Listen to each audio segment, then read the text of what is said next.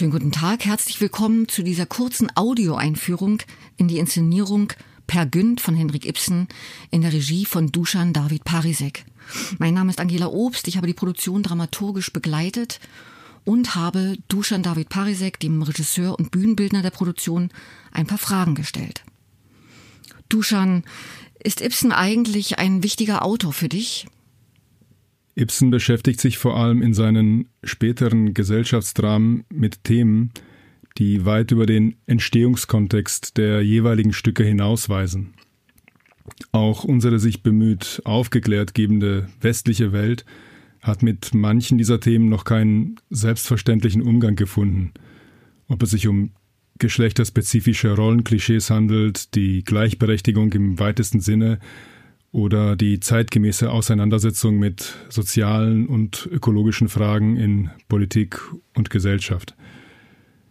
Bis in unsere Zeit gültig erscheint mir die direkte Art, mit der Ibsen die Verantwortung des Individuums untersucht, ohne Verfehlungen oder Lebenslügen zu Folgen der Sozialisierung oder zu Ergebnissen schicksalhafter Verstrickungen zu degradieren.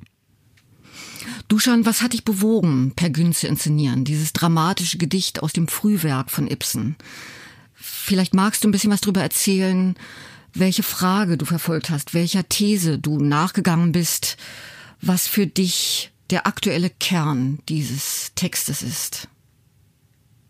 Anders als die Texte aus dem Spätwerk von Ibsen ist Per Günd das am wenigsten moderne oder anders gesagt, das aus heutiger Sicht am wenigsten zeitgemäße Drama. In einer männlichen Hauptfigur ist der Prototyp eines Soziopathen angelegt, ein schwieriges Elternhaus, ein früh verstorbener Vater, der allen Besitz durchgebracht hat, eine Mutter, die den erfundenen Geschichten des Sohnes mal mit unreflektierter Bewunderung, mal mit fatalistischen Vorwürfen begegnet, von ihrem Mann verlassen, fürchtet sie, wieder verlassen zu werden, also wendet sie alle Register der Manipulation an, um dem Kind den Weg in das von der Mutter unabhängige Erwachsenendasein zu erschweren. Ibsen zeigt in diesem Text nicht nur, wie Lügen, sondern auch wie Lügner entstehen. Was man auf einem solchen Lebensweg an Schaden anrichten kann, wie Gleichgültigkeit und Mangel an Bewusstsein für die möglichen Konsequenzen von Schuld auf andere Menschen wirken, zeigt Ibsen unter anderem an Pers Beziehungen zu Frauen. Per lügt seine Mutter an, lässt Solveig ganze Akte auf sich warten oder begegnet Anitra als leckerem Naturgeschöpf. Das alles entspricht Haltungen, die Peer im Afrika-Akt als Voraussetzungen von Kapitalismus entweder benennt oder direkt praktiziert. Totale Ich-Bezogenheit, Objektivierung von Frauen, Rassismus, die notwendige Assimilation anderer Kulturen durch die vermeintlich übergeordnete westliche und so weiter und so fort. Themen wie diesen kann man ausweichen oder sich mit ihnen auseinandersetzen. Statt einen solchen Text gar nicht zu inszenieren, den vierten Akt komplett zu streichen oder sprachlich bis auf ein politisch korrektes Niveau zu entschärfen, kann man sich all diesen Fragwürdigkeiten stellen. Aus weiblichen und männlichen Rollenklischees werden so Vorlagen für eine Beschäftigung mit viel weiter gefassten Psychogrammen. Es geht darum, was Menschen zu lügenden TäterInnen oder belogenen Opfern macht. Und auch darum, was passiert, wenn Opfer die ihnen vorgegebenen oder von einem Autor vorgeschriebenen Positionen einfach nicht einhalten, ihren Mund aufmachen, Eigendynamik entwickeln. Wir haben die für die Titelrolle dieses Anti-Helden per Günst, dieses, kann man sagen, pikaresken Helden per Günst, haben wir dir die Schauspielerin Anna Drexler angetragen. Was hat dich an dieser Besetzung gereizt?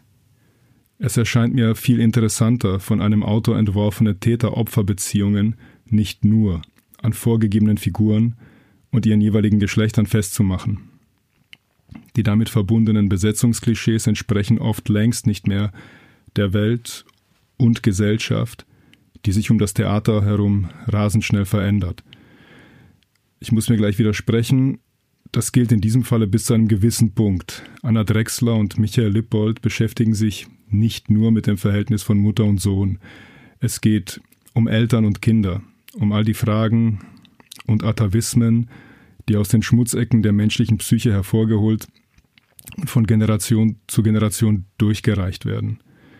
Im Falle von Solveig und Anitra hätten wir uns die Arbeit erleichtern und die Rollen mit weißen Männern besetzen und die durch diese explizit wie implizit repräsentierten Probleme abstrahieren, aus dem Besonderen einer Frau das Allgemeine eines Missstands machen können.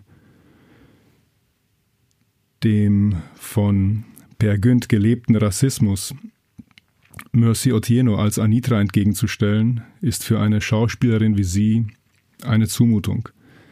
Anne Riedmeier Solveig, eine der unmöglichsten Frauenfiguren des westlichen Dramenkanons anzutragen, ist ein kleines Exerzitium. Aber beides bedeutet, den explizit formulierten oder impliziten, systemimmanenten Schönheitsfehlern nicht auszuweichen. Deine Inszenierung ist deutlich geprägt von einer musikalischen Ebene, einer musikalischen Ebene, die die ganze Inszenierung durchdringt, kann man sagen. Es gibt eigentlich eine Band auf der Bühne. Peter Fasching hat diese musikalische Ebene eingerichtet. Wie kam es zu dieser Entscheidung? Wie seid ihr in den Arbeitsprozess gestiegen? Unser Anliegen war, die von uns skelettierte Versuchsanordnung weiter zu verdichten. Die gesamte Struktur wird immer wieder von emotionalen Äquivalenten unterbrochen, die raumgreifend sind. Rhythmisch entsteht so ein Wechsel von systolischen und diastolischen Phasen. Druck wird auf und wieder abgebaut. Das Ganze mit einem zu Beginn klaren inhaltlichen Vektor oder, wenn man so will, Appell. Anna Drexlers Peer postuliert Unruhe, erklärt sie zum Lebensgefühl und Antrieb für den Aufruhr, den er respektive sie stiftet. Einige musikalische Zitate und Cover erinnern an Grunge. Eigene Kompositionen von Peter Fasching variieren diesen Stil bis ins Unkenntliche. Vielen Dank, Duschan, für dieses Gespräch und Ihnen, meine Damen und Herren, wünsche ich einen anregenden Theaterabend. Vielen Dank.